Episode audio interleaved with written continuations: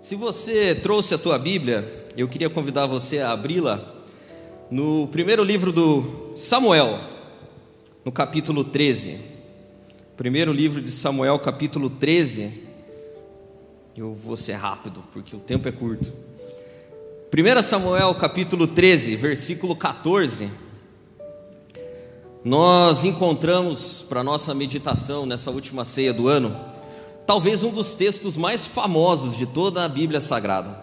Mesmo aqueles que não são tão familiarizados com a Bíblia Sagrada, eles já ouviram falar a respeito disso aqui. Talvez não com essas palavras, mas um dos maiores jargões assim do meio evangélico é que existem homens e mulheres segundo o coração de Deus. E Davi era um homem segundo o coração de Deus. Você já ouviu isso certamente?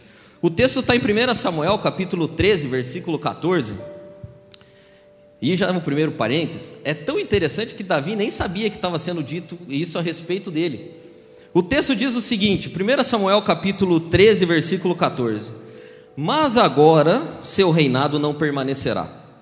O Senhor procurou um homem segundo o seu coração e o designou líder do seu povo, pois você não obedeceu ao mandamento do Senhor. Essa é uma passagem famosíssima. E talvez você, assim como eu, sempre olhou para esse texto com o seguinte olhar. Eu sempre olhei assim: o que tem de especial em Davi que o torna segundo o coração de Deus?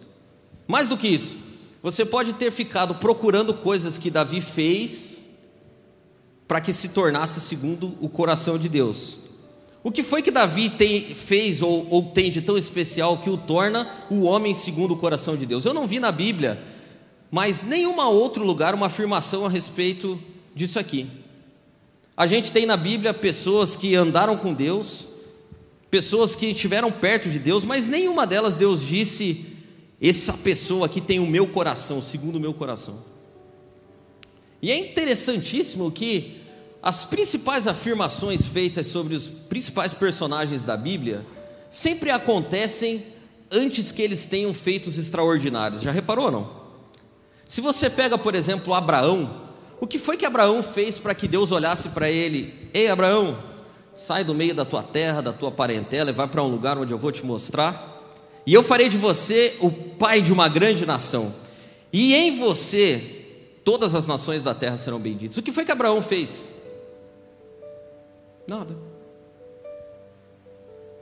O que foi que Jesus Cristo fez até aquele momento para que Deus olhasse do céu, quando ele estava sendo batizado por João Batista, e proferisse as seguintes palavras: Esse é o meu filho amado, em quem eu tenho muito prazer.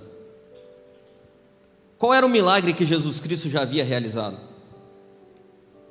Quantos discípulos ele tinha? Quais eram os lugares pelos quais ele já tinha pregado? Da mesma forma, a gente vê Davi. Quando essas palavras são proferidas, Davi é um menino que cuida de ovelhas. Davi não tem relevância nenhuma, mas Deus olha para ele e diz: Eu vou escolher um homem segundo o meu coração. E para que a gente entenda essa história, é preciso que a gente faça uma viagem milenária. O meu tempo é bem pequeno, então essa viagem a gente vai precisar fazer ela em pequenos minutos, bem poucos minutos, mas a gente precisa voltar lá atrás, lá no Abraão, para que a gente entenda o, o, o contexto em que essas palavras foram ditas. A gente precisa voltar em Abraão e ver Deus escolhendo um homem, Deus escolhendo um homem a partir do qual faria o seu povo. E ele diz para Abraão: Ei, Abraão, sai do meio da tua terra, da tua parentela e vai para uma terra em que eu te mostrarei. E Abraão, obediente que é, larga tudo que tem para trás, porque ele tinha muito, né? não é igual aquele. Né? Tem gente que fala, oh, eu larguei tudo para trás, mas não largou tanta coisa. Abraão largou. Não foi fácil para Abraão. Abraão teve que abrir mão de muita coisa. A Bíblia diz que ele era homem rico e embarcou numa jornada sem destino. E por ter embarcado numa jornada sem destino, também não é tão fácil. Então Abraão começa a peregrinar sentido a Canaã, a terra em que Deus vai mostrar. E Abraão, por algum motivo, se estabelece no meio do caminho e por ali ele fica. Ele vive durante muito tempo numa terra. E nessa terra Deus começa a cumprir a promessa que tinha feito a Abraão e começa a levantar dele uma grande nação e uma descendência. Abraão tenta de alguma forma apurar as coisas, tem um filho com uma escrava, não era esse o filho de Deus. Depois da velhice, Deus dá de fato um filho para Abraão e nasce Isaac. Isaac continua morando naquela terra e Deus vai suscitar a descendência de Abraão através de Isaac. Isaac vive naquela terra, prospera naquela terra. Deus abençoa Isaac tudo aquilo que ele faz e ele também tem um filho chamado Jacó. Primeiro nasceu Esaú e depois a descendência que Deus tinha prometido a Abraão vem através de Jacó. Jacó tem outros doze filhos, você lembra da história? Jacó tem doze filhos. Desses filhos todos de Jacó, tem um que é especial, chamado José. José desperta inveja dos seus irmãos e é vendido como escravo para o Egito. E lá no Egito, Deus prospera a vida de José. E José se torna governador daquela região. E José tem um dom dado por Deus, que é o dom de interpretar sonhos. E um belo dia o faraó tem um sonho que ninguém consegue interpretar, mas José consegue. E Faraó, se você lembra bem, sonha que iam ter períodos de vacas gordas, vacas magras, ninguém consegue o que tava de, saber o que estava acontecendo. José tem revelação. E pela revelação que Deus deu a José do sonho de Faraó, literalmente toda a terra começa a comer na mão do Egito. E Deus coloca José como governador daquele povo. Faraó olha para José e fala: Não tem ninguém melhor do que você. Mas não foi Faraó que colocou José, foi Deus quem colocou José lá. E Deus continua cumprindo a promessa que tinha feito a Abraão, e José se torna importante, a ponto de todos os seus irmãos virem para o Egito. E ali no Egito, Deus começa a multiplicar o povo, multiplicar, multiplicar, multiplicar, multiplicar, multiplicar. E José morre. Veja que há uma promessa feita a Abraão que ele entraria na terra. A gente, olha a geração que a gente está já. E José morre sem que o povo se estabeleça de fato naquela terra. 420 anos se passam e o faraó que está no lugar daquele antigo já não lembra mais quem é José. A única coisa que ele vê é a ameaça iminente que o povo de Israel, que se tornou muito numeroso, representa. E esse povo numeroso representa uma ameaça. E o faraó fala assim: Cara, eu preciso tirar esse pessoal daqui. Eu preciso massacrar eles. E começa a escravizá-los. A ponto de que essa, essa turma começa a clamar a Deus, pedindo por libertação. E Deus ouve, levanta um homem chamado Moisés. E Moisés guia esse povo de Deus caminho a Canaã, durante 40 anos por um deserto. E o povo é obstinado, e aquela dificuldade que começa e não termina nunca. O povo peregrina 40 anos, até que chega às portas da terra prometida. Depois de já ter estado ali muitos anos antes. E Deus tinha dito assim: Moisés, infelizmente, cara, porque você foi desobediente, você não vai entrar na terra. E de toda aquela geração que saiu do Egito, só dois homens entram: Josué e Caleb. E a promessa de Deus continua. Josué e Caleb possuem a terra de Canaã, aquela que Deus tinha prometido a Abraão. E ali se estabelece um período de bonança para Israel. Mesmo havendo conflitos e guerras, o povo vive numa terra que, segundo a Bíblia, mana leite e mel. Só que esse povo que vive ali, povo obstinado. E nesse período, dessa, desse governo de Deus, é o período que lá na tua Bíblia está descrito como juízes. É o período dos juízes. E Deus levanta juízes para administrar o povo. Débora, Jefité, Sansão, do cabelo comprido. E dentre esses juízes, Deus levanta um homem especial, que era filho de Ana, chamado Samuel. E Samuel lidera aquele povo. E Deus abençoa o povo através da vida de Samuel. Mas um belo dia o povo olha para as nações que viviam do lado e fala assim: puxa, todo mundo tem um rei, por que é que nós não podemos ter um rei também? E Deus não gosta. E Samuel também não gosta. Samuel vai fazer uma oração, e, e, essa semana eu fiz esse exercício. Eu fiquei lendo a história de Davi através dos livros, principalmente no primeiro e segundo livro de Samuel. E é interessante como Samuel se chateia também. Ele chega para Deus e fala: Deus, o pessoal quer um rei. E as palavras dele são: Não sei para que querem um rei. Acho que ele deve, ele deve ter se sentido mal também, porque ele estava ali, né? Trabalhando tal. E Deus fala para Samuel o seguinte: fala assim, é Samuel, o povo fez com você o que faz comigo direto. Aí, esse povo aí me rejeita desde o dia que saiu do Egito. Palavras de Deus. Desde o dia que saiu do Egito, esse pessoal aí me rejeita. Você está experimentando agora o que eu experimentei. Mas vamos fazer o seguinte: vamos dar um rei para eles. Eu leio com esse tom de voz, assim, meio. É o jeito de eu ler. Você pode ler assim: é, Samuel, o pessoal me rejeita, mas vamos dar um, um rei para eles. Eu não leio assim. Eu leio assim, Samuel, povinho é. Vamos dar um rei para eles. Eles querem um rei, vão ter um rei. Deixa eu dar um rei para eles. E a Bíblia diz que depois disso, Deus levanta um rei em Israel. E Deus disse: Ó, vocês pediram, vocês agora aguentem. Porque também tem uma coisa, nem tudo que Deus dá para a gente é benção, viu? Tem coisa que Deus deixa acontecer naturalmente. Deixa acontecer naturalmente? Deus deixa acontecer. É como se Deus estivesse dizendo assim: Cara, eu não queria, era bom para você que você não tivesse, mas como você está falando disso aí, faz 15 anos que você fala disso, vai acontecer, você vai ver depois que acontecer. Tem coisa que Deus deixa acontecer para a gente. E Deus deixou acontecer um rei para o povo. E a Bíblia diz que levantou-se um rei, mesmo depois dos alertas de Deus que tinha dito para o povo: cara, não peçam isso, tal, tal. Não, mas nós queremos um rei mesmo assim. E teve o rei. E a Bíblia diz que esse rei, as características do rei, é, é, primeiro livro de Samuel, capítulo 9, tá? Para você conferir depois. Ele era filho de Quis, família rica e importante da tribo de Benjamim. Não sei por que, que a Bíblia diz isso, mas a Bíblia enfatiza o fato dele ser bonito. Ele tinha cara de rei, sabe? Rei com cara de rei. Ele não era assim um rei, ele era um. tinha porte de rei. Ele era forte e alto. A Bíblia diz que ele era tão alto que, quando ele estava no meio do pessoal, via-se do pescoço para cima. Tipo, ele era, sei lá, 30 centímetros maior que todo mundo né? cabeça para cima, ele não ficava, todo mundo achava, o Saul era facilmente encontrado. Cadê o Saul no meio do pessoal? Está ali, ó. Forte, bonito, de família importante.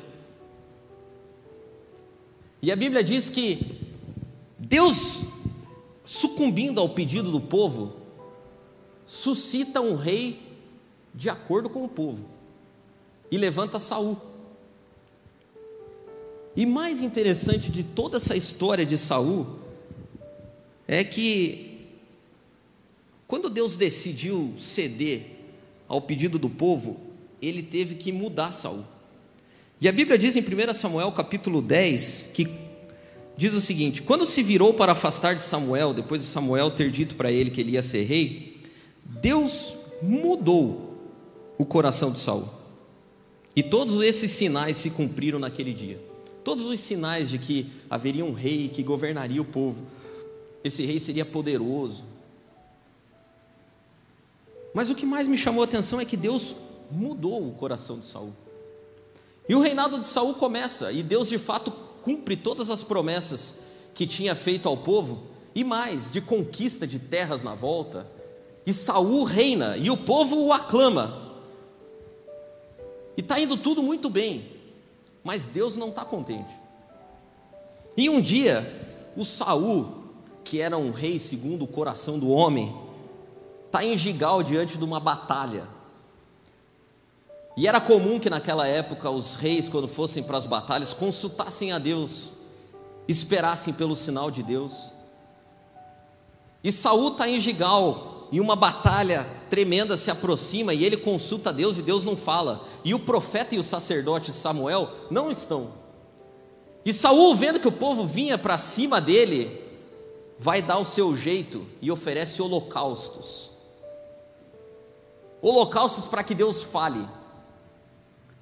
E quando ele termina de oferecer os holocaustos, o Samuel, que era quem deveria oferecê-los, chega e pergunta para ele: Ô Saul, o que foi que você fez, cara? Ah, eu dei meu jeito, estava vindo guerra para cima de mim, você não estava aqui, Deus não falava nada, eu precisei dar meu jeito. E é nesse contexto, nessa hora, que Samuel olha para Saul e diz: O teu reino não permanecerá.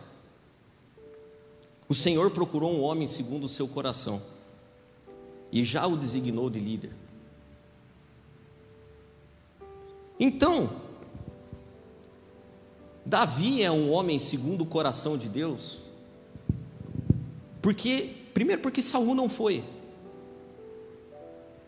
E se você for consultar a teologia, ela vai dar uma resposta que francamente, pelo menos para mim, assim, cara, me murchou o coração quando eu quando eu li os comentários bíblicos e que a maioria dos, dos intérpretes tem desse versículo.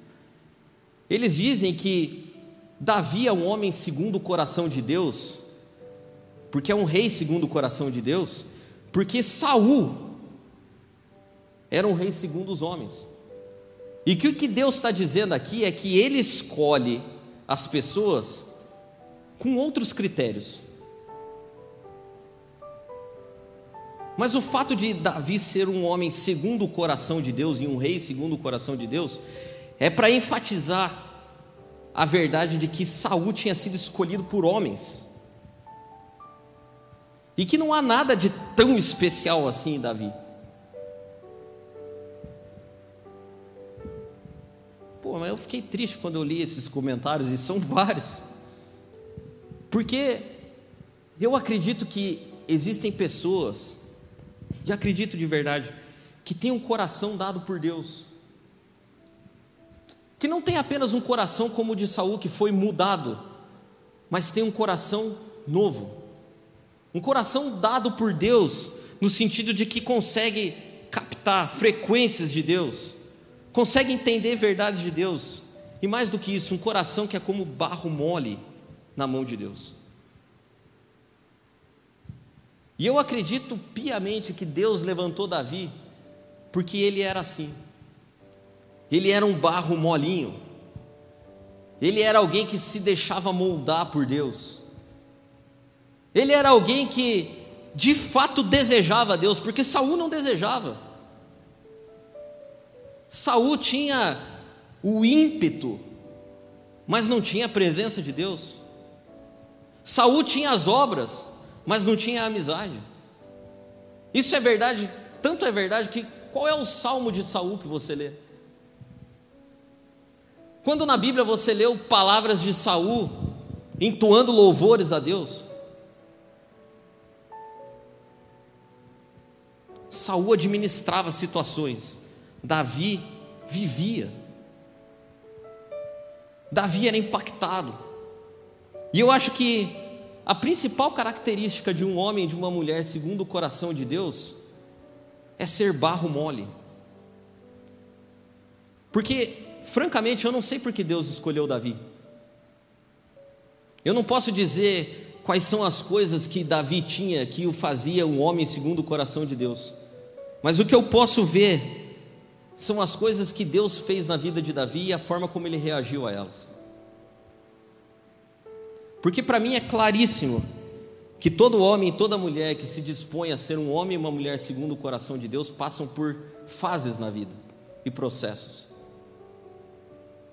E se nós não formos barro mole, essas fases e esses processos nos destroem. E Davi passou por isso. E eu, quando preparava isso aqui, eu fiquei tentando identificar situações da vida de Davi que comprovavam isso. Só que é impossível administrar isso numa, numa pregação. Isso daria uma série, sei lá, de uns três meses, porque Davi era um cara que tudo que ele fazia tinha senso, significado, era profundo, porque ele vivia com emoção aquilo, ele vivia com intensidade. E a primeira fase na vida de Davi, que todos nós experimentamos como barro mole na mão de Deus, é a fase do faz. É quando Deus faz. E quando Deus faz e decide fazer na nossa vida, não há nada que possa impedir isso. E Davi experimentou isso. Samuel chega para ungí-lo, ele é o menor da casa dos irmãos. Para ter uma ideia, ele não foi nem considerado a possibilidade de que ele poderia ser o escolhido. Passou todos os irmãos, e depois que se lembraram de Davi, quando Samuel ungiu, o Espírito de Deus que estava sobre Saul saiu de Saul e foi para Davi. E o que deu lugar em Saul foi um espírito atormentado. E quem foi que Deus mandou lá para apaziguar? Davi. Davi, a Bíblia diz que era um cara de aspecto gentil. Davi devia ter aquela cara de gente boa. Davi é o cara que quando o gigante Golias está esmagando o povo e afrontando o povo, Deus levanta como uma possibilidade. E mais incrível, isso parece história de criança, mas é verdade, eu acredito. A Bíblia diz que esse menino franzino derrotou um gigante. E que o gigante Saul estava com medo. Mas era Deus fazendo e construindo Davi. É a fase da construção. Deus levanta uma amizade profunda entre Davi e Jonatas que se experimenta durante todo o livro de 1 e 2 Samuel, você vai ver evidências dessa amizade. Deus cria caráter em Davi. Deus cria respeito em Davi no meio do povo. A ponto de Davi ser tão valente, tão respeitado no meio do povo, que Deus o promove a comandante do exército de Saul. E eu falo Deus o promove porque não foi Saul quem o promoveu, foi Deus quem fez. Davi vira comandante do exército, é a fase do faz. Tudo que Davi faz dá certo. Ele é tão bem aventurado que tem uma música que vira sucesso em Jerusalém. E a música diz que Saul matou milhares, mas Davi matou dezenas de milhares. Deus acompanha Davi em tudo que ele faz. Ele se casa com Mical, a filha de Saul, depois de ter arrancado o prepúcio de 200 filisteus. E ali já havia inveja, Saúl tinha mandado ele para morrer, porque estava com inveja dele, mas Deus é com ele, é a fase do faz. Deus está moldando Davi levantando ele, não há nada que possa impedir. Davi começa a ser perseguido por Saul, e Saul é um louco, mas Deus é com Davi. Até o dia que Saul morre e Jonatas também morre. E aí Deus consolida em Davi a etapa do face. Davi é um vaso, um vaso muito bem preparado, exitoso, com um reino abençoado, a ponto de no versículo, no capítulo 7 do livro de 2 Samuel, Davi dar-se conta de tudo aquilo que Deus tinha feito na sua vida e falar assim: Deus, eu moro num palácio, há reinos na minha volta que foram conquistados e hoje todos nos servem. A riqueza, há mulheres, a minha família vai bem, o povo vai bem. Agora eu vou é construir uma casa para o Senhor. Eu já fiz tanto e o Senhor fez tanto em mim que agora eu vou. O próximo passo é eu fazer uma casa para Deus. E Davi começa a ficar tão grande, mas tão grande que eu acho que, que algo começa a crescer dentro dele. E esse algo cresce dentro de todos nós. Todos nós passamos por momentos de êxito, até o ponto de Cara, que coisa maravilhosa. E a Bíblia diz através de Samuel, no capítulo 8, depois de Davi ter feito essa, essa constatação de que Deus estava de fato com ele, porque a Bíblia diz em Samuel, 2 Samuel 8, e o Senhor dava vitórias a Davi aonde quer que ele fosse.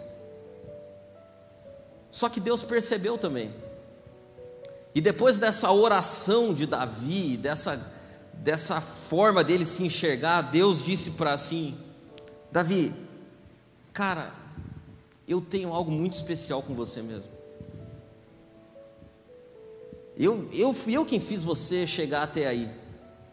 Mas é o seguinte, eu vou abençoar a tua descendência de uma forma tremenda. Os teus filhos sempre reinarão em Israel. Sempre terá alguém da tua descendência sentado no trono. Lembra da promessa feita a Abraão lá atrás? Só que você não vai construir o santuário para mim. E aí Deus começa em Davi, talvez as fases mais doloridas que eu e você possamos experimentar, que é a fase do desfaz. A fase do desfaz de Deus, ela é dolorida e ela nos coloca no nosso lugar. Veja que eu estou falando aqui e estou colocando a gente junto com o homem segundo o coração de Deus. E a fase do desfaz de Davi começa em 2 Samuel, no capítulo 11. E o versículo 1 começa, de fato, a fase, do, a fase do desfaz, porque diz assim: Na primavera, época em que os reis saíam para a guerra, Davi enviou à batalha Joabe, com seus oficiais e todo o exército de Israel. E eles derrotaram os amonitas e cercaram Rabá. Mas Davi permaneceu em Jerusalém.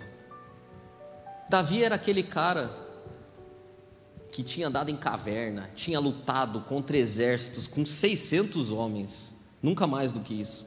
Tinha fugido de Saul, e enquanto fugia de Saul, conquistava e defendia o povo de Israel. Davi era o cara que sempre estava na batalha, mas nessa época aqui, ele não, não, não foi. E se você ler depois aí o capítulo 11, você vai perceber que no versículo 2 a Bíblia diz que um dia Davi levantou-se da sua cama de tarde. Aí já, já começou a ficar ruim. Davi levantou-se da sua cama de tarde.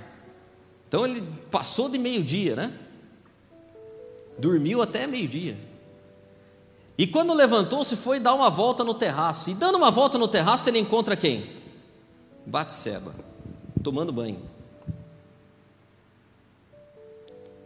Encontra Batseba tomando banho e começam as ordens de Davi. A Bíblia diz que Davi mandou saber quem era aquela mulher. E depois que soube que aquela mulher, Batseba, era a mulher de Urias, a Bíblia diz que Davi mandou buscar a mulher de Urias. E depois que mandou buscar a mulher de Urias, a Bíblia diz que Davi mandou que ela se deitasse com ele. Olha quantas ordens Davi está dando. E depois que Davi se deita com aquela mulher, aquela mulher volta para casa. E depois ela manda dizer para Davi um negócio também. Quem muito manda, tem hora que também mandam. Mandou dizer para ele, falou: Davi, manda dizer para o Davi que eu estou grávida.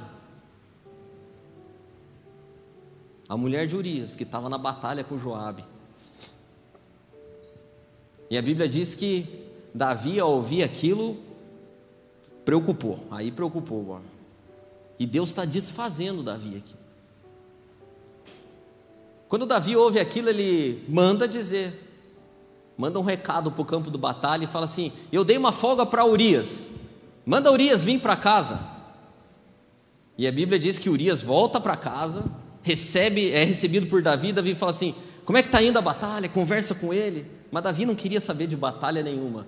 E Davi diz o seguinte: Cara, descansa um pouco, vai para tua casa, descansa. O que Davi queria? Davi queria que o cara fosse para casa para cobertar. E Urias não vai para casa. No dia seguinte, Davi se levanta tarde de novo, provavelmente, e encontra Urias aonde? Sentado na praça, não foi para casa. E a Bíblia diz que Davi pensa: cara, não é possível. E manda chamar Urias, e Urias fala o seguinte: fala, não, não é, não é justo. Não é justo, rei. Os meus companheiros estão na frente de batalha e eu vou ficar deitado aqui com a minha esposa? Não, de maneira nenhuma. E Davi, eu acho que, parentes, Davi, se fosse eu, ia ter morrido de vergonha. A fase do desfaz é onde Deus expõe as nossas maiores vergonhas.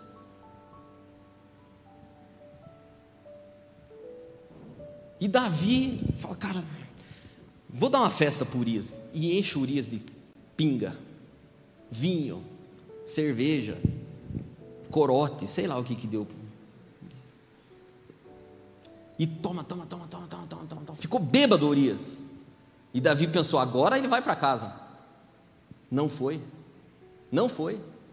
Não só não foi, como dormiu junto com os guardas do palácio, guardando o rei. E Davi pensou: não tem jeito, cara. Eu vou mandar esse cara de novo para frente de batalha e manda Urias para a batalha. Mas manda de novo um recado. Davi é o mandão agora. Manda um recado dizendo assim: coloca Urias na frente de batalha, numa batalha difícil.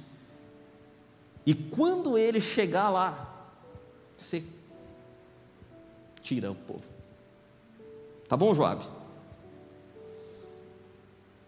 Olha o que Davi está perdendo aqui. Davi está perdendo a moral. Davi está perdendo o respeito.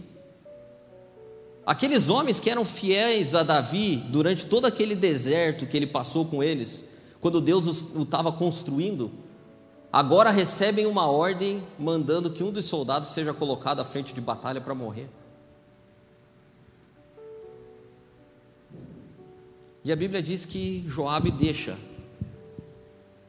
Urias na frente de batalha e Urias morre. Só que Joabe não era bobo, que Joabe mandou um recado para o rei também. E Joabe disse o seguinte: olha, para o mensageiro, vai lá e fala para o rei que a gente estava na batalha, a batalha estava difícil, e eu cheguei perto das muralhas, muito perto, e eles começaram a acertar flechas na gente. E aí o rei vai olhar para você, mensageiro, e vai dizer o seguinte: mas naquela outra vez já não tinha acontecido isso? Será que Joabe não aprendeu a lição? E ele vai ficar bravo. A hora que ele ficar bravo, você fala assim: Urias foi o que foi acertado pela flecha. E aí o rei vai ficar de boa. E de fato o mensageiro foi e falou tudo isso, e o Davi ficou brabinho. E aí o mensageiro falou: Não, mas é que o Urias que levou a flechada. Cara, e a Bíblia diz que Davi falou: Isso é coisa da batalha. Volte, anime Joabe, e Deus vai nos dar vitória.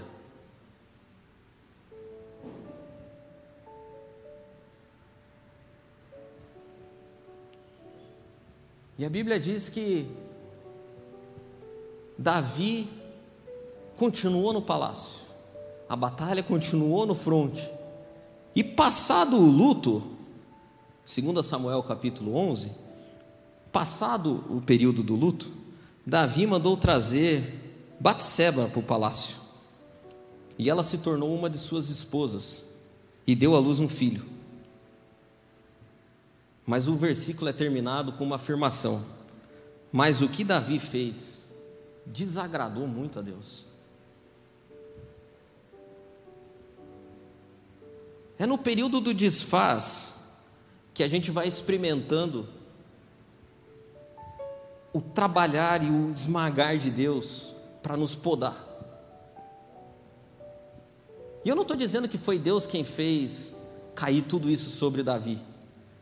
O que eu estou dizendo é que o mesmo Deus que ouviu aquelas orações de Davi no capítulo 7, que tinha prometido para ele que o descendente dele sempre entraria no reino, sabia que Davi precisava ser podado e trabalhado.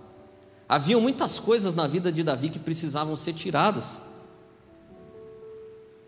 Aquele Davi das cavernas já não existia mais.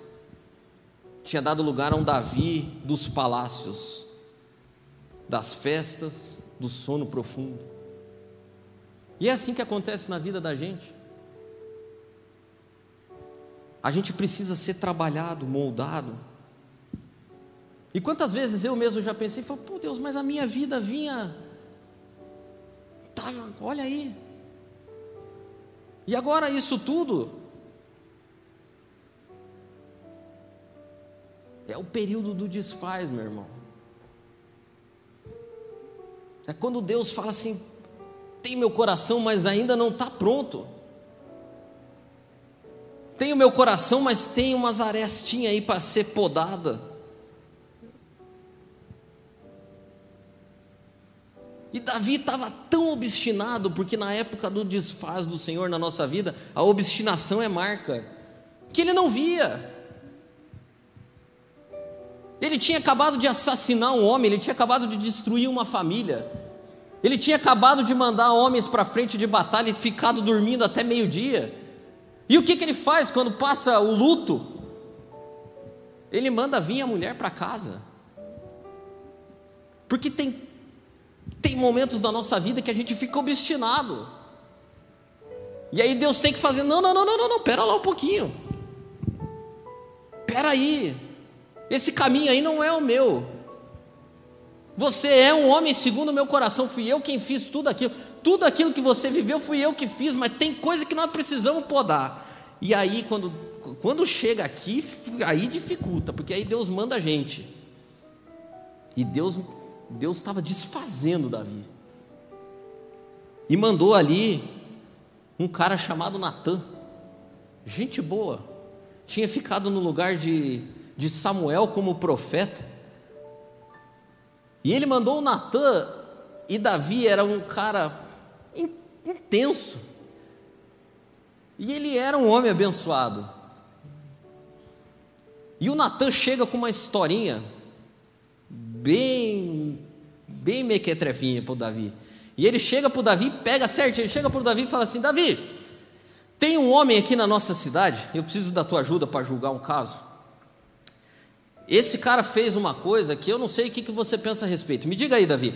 Ele, ele era rico, riquíssimo, tinha muitas ovelhas, casas.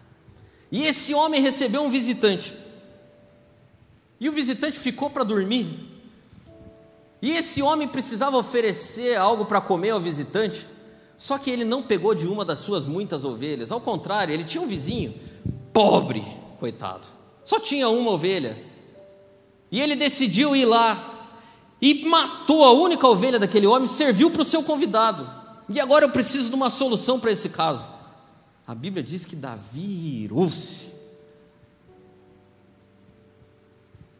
Só que ele era obstinado ele não enxergava nada, ele estava sendo desfeito e não via. Mas Davi irou-se profundamente e falou assim: um homem desse precisa morrer. Ah, e Natan olha para Davi e fala assim: Rei, você é esse homem.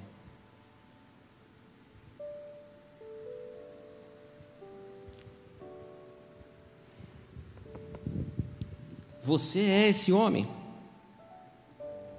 E mais, Natan disse as seguintes palavras, eu acho que isso aqui talvez foi o que mais doeu em Davi.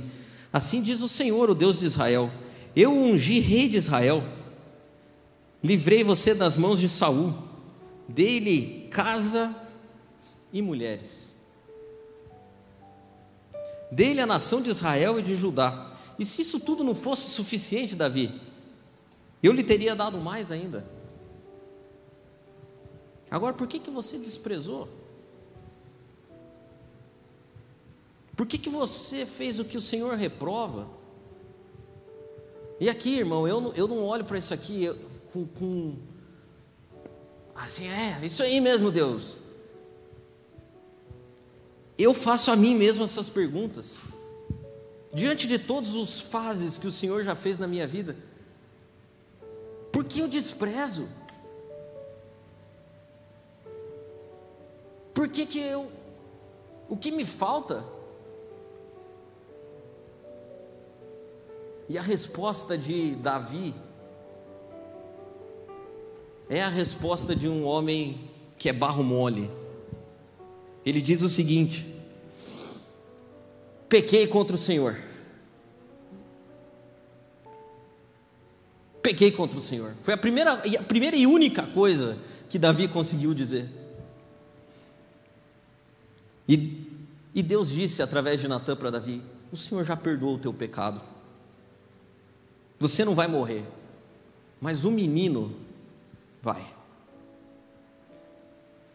E essa é a terceira e última fase para nós terminar, que todos nós passamos com os ciclos na vida.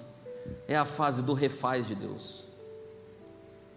Se a do desfaz é difícil, a do refaz pode ser que seja ainda pior. Porque é quando Deus começa a remover da nossa vida as coisas que não são. ou as coisas que outrora eram, mas que deixaram de ser.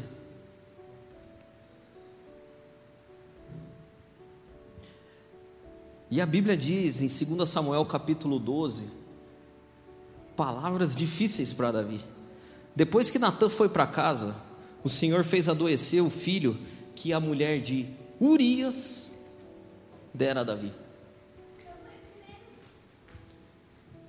Deus fez adoecer o filho que a mulher de Urias deu para Davi.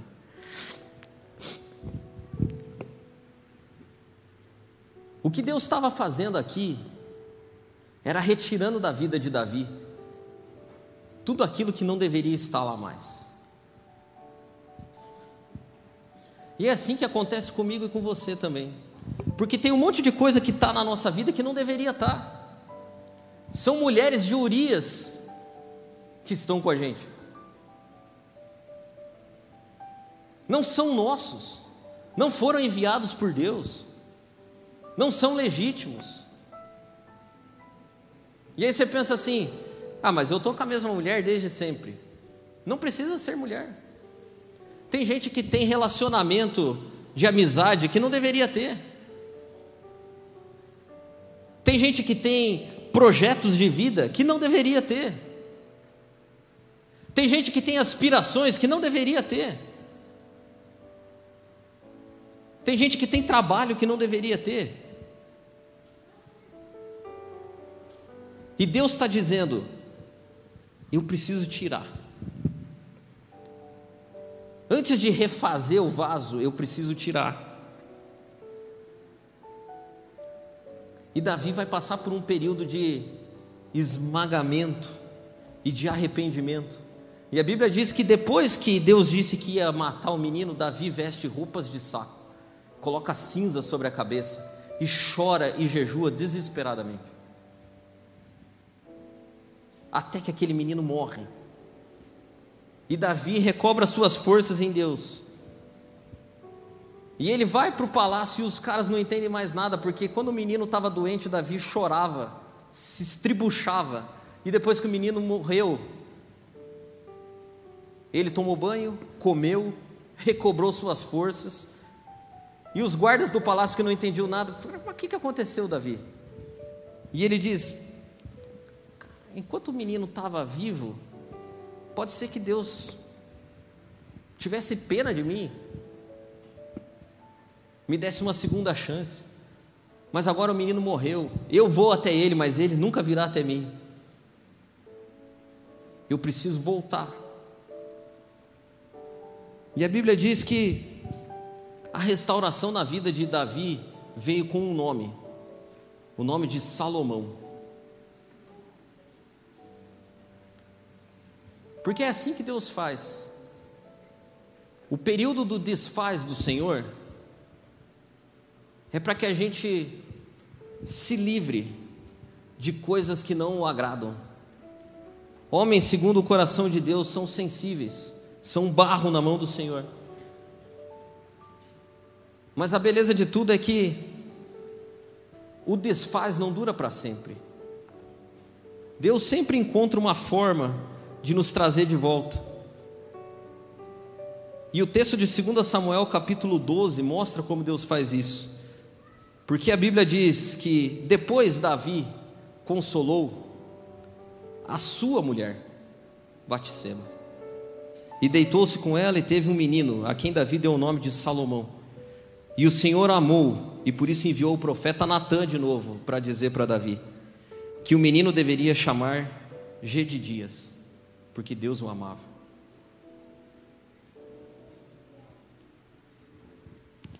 Homens e mulheres, segundo o coração de Deus, estão radicalmente longe da perfeição. Não é isso que caracteriza Davi como um homem segundo o coração de Deus. Mas uma coisa que homens e mulheres segundo o coração de Deus têm é que eles são um barro mole. E barro mole tem essa capacidade de ser feito, ser desfeito, ser feito de novo. E se você pensa que depois disso aqui Davi teve uma vida a gente está muito enganado. sairiam mais umas três ou quatro mensagens de Davi sendo quebrado e feito de novo, depois disso aqui. Davi é feito de novo e está lá em cima, e Deus olha e fala: Cara, precisa desfazer, que ficou uns pedacinhos, e corta de novo, e faz de novo, e corta de novo, e faz de novo. Davi errou, acho que até mais do que Saul, mas tem uma coisa que eu acho que é a chave para que a gente entenda o versículo de por que Davi era um homem segundo o coração de Deus é que quando Davi foi confrontado pelo Natã, a única coisa que ele conseguiu dizer foi: pequei contra Deus. Davi não se importou com a reputação que ele tinha diante dos soldados. Davi não pensou no que Joabe ia pensar dele. Davi não pensou no que os outros reis iam pensar dele. A única coisa que Davi conseguiu pensar foi: o que Deus está pensando a meu respeito? O que, que Deus está pensando a meu respeito? E quando eu falei para você que eu vim para cá para a última ceia hoje, com o coração cheio, mas o meu pensamento durante essa semana foi: o que Deus está pensando a meu respeito? Porque Saul, quando foi confrontado por Samuel, falou assim para Samuel: Samuel, cara, eu errei mesmo, mas faz o seguinte, vai comigo ali perante os anciãos e honra-me perante eles. Davi não. Davi só conseguiu dizer para Natan: pequei contra Deus. Pequei contra Deus. Mas graças a Deus, eu e você, nós temos um Deus que tem a resposta preparada, na ponta da língua. E a resposta é a mesma que Natan deu para Davi. Deus já perdoou o seu pecado. Porque lembra quando Deus disse para Davi que um filho dele sempre sentaria no trono e governaria sempre? E que aquela promessa feita lá a Abraão se estenderia e que nele seriam benditas todas as nações da terra. Havia havia uma esperança para mim e para você. Porque o descendente de Davi sentou no trono. E o nome dele é Jesus. E esse mesmo Jesus entrou em Jerusalém foi morto e ressuscitou. E hoje nós podemos nos achegar aqui diante da mesa dele e ouvir as mesmas palavras que Natan disse a Davi. O Senhor já perdoou o seu pecado. O Senhor já perdoa. Homens e mulheres de Deus são aqueles que não têm o coração mudado, mas eles receberam outro coração. Eu não quero apenas que Deus mude meu coração, eu quero que Deus me dê um outro coração um coração que seja segundo a vontade dEle, que tenha a virtude dEle, que tenha a graça dEle. E eu chego para a última ceia do ano com o pensamento de que, como o que o Senhor pensa a meu respeito? O que o Senhor tem para mim hoje? Qual é o renovo de Deus? Quais são as palavras que Deus proferiria a meu respeito? E eu tenho certeza de que por Jesus, as palavras são: o Senhor já te perdoa. Pode vir, que não tem mais nenhuma condenação. Só precisa ser barro mole, barro mole, que é feito, desfeito, refeito, até que ele venha. Amém.